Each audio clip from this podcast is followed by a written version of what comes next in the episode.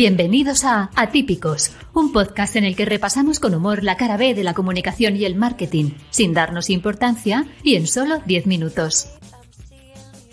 Hola a todos y bienvenidos a un nuevo episodio de Atípicos.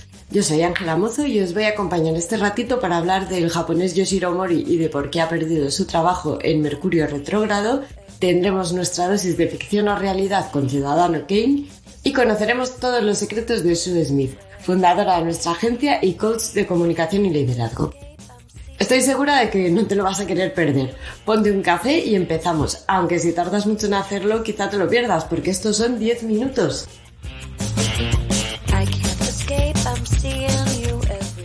Por muchos has sabido que a todos nos afecta Mercurio retrógrado. Si aún no sabes de qué hablo, a lo mejor es que no estás muy puesto en astrología. Resulta que esta teoría sostiene que cuando Mercurio retrocede en su órbita todo sale eh, mal, fatal, horrible. Esta teoría nos viene muy bien para justificar meteduras de pata, pero en lo que sí que estamos todos de acuerdo es en que hay portavoces y marcas que en ciertos días no deberían haber salido de la cama, como es el caso del japonés Yoshiro Mori.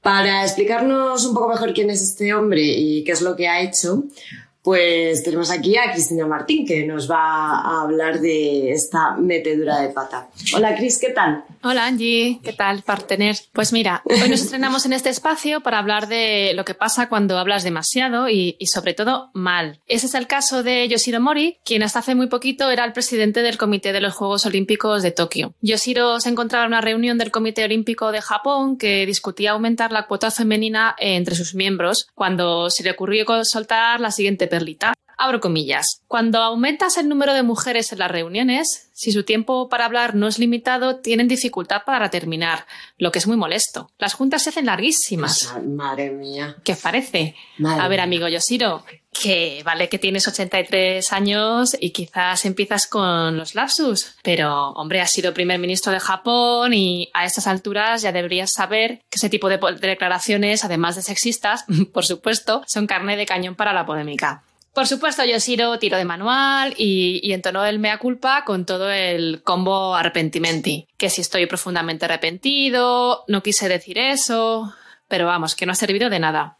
Así que la indignación ha ido en aumento, ha sido generalizada, con campaña online incluida, pidiendo medidas contra Mori, críticas del círculo empresarial, de otros organismos, y ha desembocado en una crisis monumental. Terminamos la polémica con la dimisión de, de Yoshiro y se ha designado a una mujer para sustituirlo. Se llama Seiko Hashimoto, es medallista olímpica y es la nueva presidenta del comité encargado de organizar Tokio 2020, que dadas las fechas que manejamos, pues es Tokio 2021. Vamos.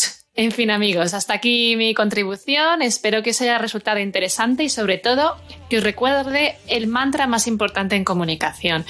Piensa antes de hablar, por favor. Hasta otra. Bueno, muchas gracias, Chris. La verdad es que sí que a veces una frase puede acabar con toda una carrera profesional y todo el prestigio que ha amasado una persona durante toda su vida. Muchas gracias, Chris. Nos vemos en el próximo Mercurio retrógrado. Bueno, como acabamos de ver, eh, a veces la realidad es tan surrealista que supera cualquier ficción, por marciana o mercuriana que sea. Y aunque no lo creáis, en nuestra profesión vivimos todos los géneros tenemos comedia, tenemos suspense, también tenemos drama, claro, y hasta terror. Sí, sí, porque a veces pasamos bastante miedo. En esta sección vamos a hablar de pelis y series que nos dejan momentos sobre nuestra profesión tan auténticos que no sabemos ya si son ficción o realidad. Porque no todo va a ser Mad Men, Marisa Casado nos trae hoy una recomendación cinéfila. Marisa, ¿de qué peli o serie vienes a hablarnos hoy? Hola Ángela, ¿qué tal?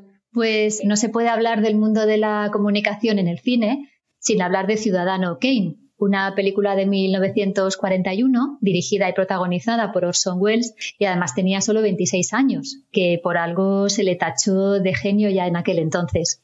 Y hay aspectos interesantes de esta película que tienen mucho que ver con nuestro día a día. Ciudadano Kane nos muestra la tremenda obsesión del protagonista por revisar personalmente todos los artículos que caen en sus manos y por cambiarlos a última hora. Hay una escena muy conocida en la que el protagonista, Kane, dice, em, quiero que se publique este editorial en recuadro en primera página de hoy. Y esto lo dice de madrugada, con el periódico ya listo para salir a, imprenta. Claro, uno de los pobres redactores responde, eh, en la primera página de hoy, señor Kane, eh, sigue la escena y Kane insiste diciendo que sí, y aquí le vemos ya con una sonrisa un tanto sospechosa y añade, eso significa que tendremos que rehacerlo todo de nuevo. Aparte de esto, eh, la película también aborda otro aspecto interesante y es cómo funciona la prensa sensacionalista, con ese afán por crear titulares que, sean ciertos o no, atraigan el interés de los lectores. Otra cosa que también nos suena, desafortunadamente. Y por otro lado, que esto además nos viene al pelo, eh, Ciudadano Kane fue una película muy atípica para su época, porque Orson Welles introdujo un montón de avances técnicos, por ejemplo, el uso del gran angular y la profundidad de campo, eh, los diálogos superpuestos, la capacidad para poder mover la cámara más allá del encuadre, el uso de flashback, que ahora ya por supuesto está a la orden del día. Eh, en fin, que el caso es que Wells tuvo una libertad creativa total a la hora de hacer esta película y bueno, es pura comunicación y es pura inspiración. Así que si no la habéis visto, ya estáis tardando. Bueno, Marisa, pues muchísimas gracias por, por esta recomendación. Te haremos caso y los que no la hayan visto, que la vean. Aunque yo creo que todos los que hemos pasado por una facultad de periodismo eh, la hemos visto ya. Bueno, muchas gracias Marisa y hasta el próximo programa.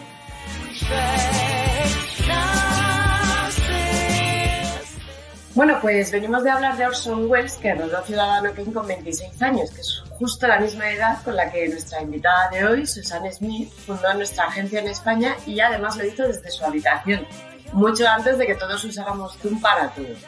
Su carácter aventurero, carismático y extremadamente amable ha marcado la línea de lo que sería después la cultura del entonces Textien y que actualmente es Archetype.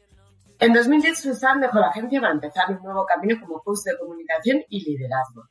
Y su carrera, bueno, la ha llevado por todo el mundo, en 15 países, incluyendo China, México e India, y actualmente ayuda a emprendedores y ejecutivos internacionales a desarrollar su potencial y conseguir sus sueños. Bueno, Susan, eh, bienvenida y muchas gracias por estar aquí. Muchas gracias por invitarme. Bueno, es, un placer tenerte aquí y nada, bueno, si te parece, pues vamos a empezar hablando precisamente de placer. ¿Cuál es tu placer culpable, Pues tomar un vermut sentado en una terraza y si hay sol, mejor. sí, el sol suele ayudar a mejorar esa experiencia.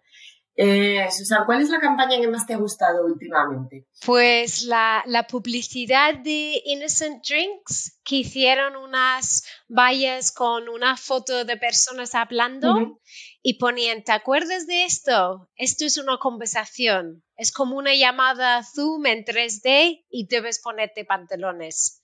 Me encantó. Qué buena. Eh, un momento en el que pensaste, eh, ¿por qué me dedico a esto? Pues eso es fácil. En un viaje a Seattle con 20 periodistas, llegamos al aeropuerto y la aerolínea nos dijo que había overbooking y entonces no íbamos a llegar para la cena que era con Bill Gates los periodistas estaban bastante histéricos.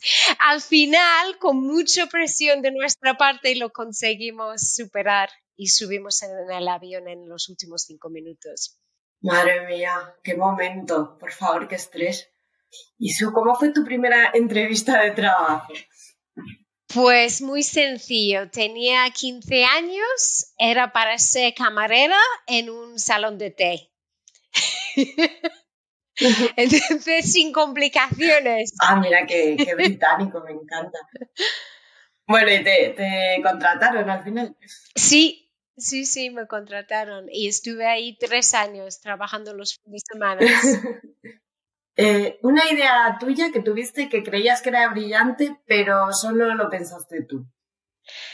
Pues yo pensé cuando mi marido em, perdió su trabajo, pensé que sería una buena idea coger un año sabático y viajar por todo el mundo con toda la familia en un campo. una de mis hijas también le parecía una idea brillante, pero el resto de la familia no. Así que seguimos aquí. Sí, yo, creo que habría declinado la invitación también. ¿Y qué te gustaría ver en, nuestra profesión? Pues más mujeres en los comités directivos, porque se ven muchas mujeres en lo que es la comunicación, pero no tantos a nivel de comité directivo. Es verdad, sí. Alguna portavoz más quizás eh, nos vendría bien en nuestra profesión. Bueno, Susan, pues, pues nada, esto ha sido todo. Muchísimas gracias por estar en este humilde podcast y nos veremos tomando un vermú al sol, si puede ser. Eso espero. Gracias a vosotros.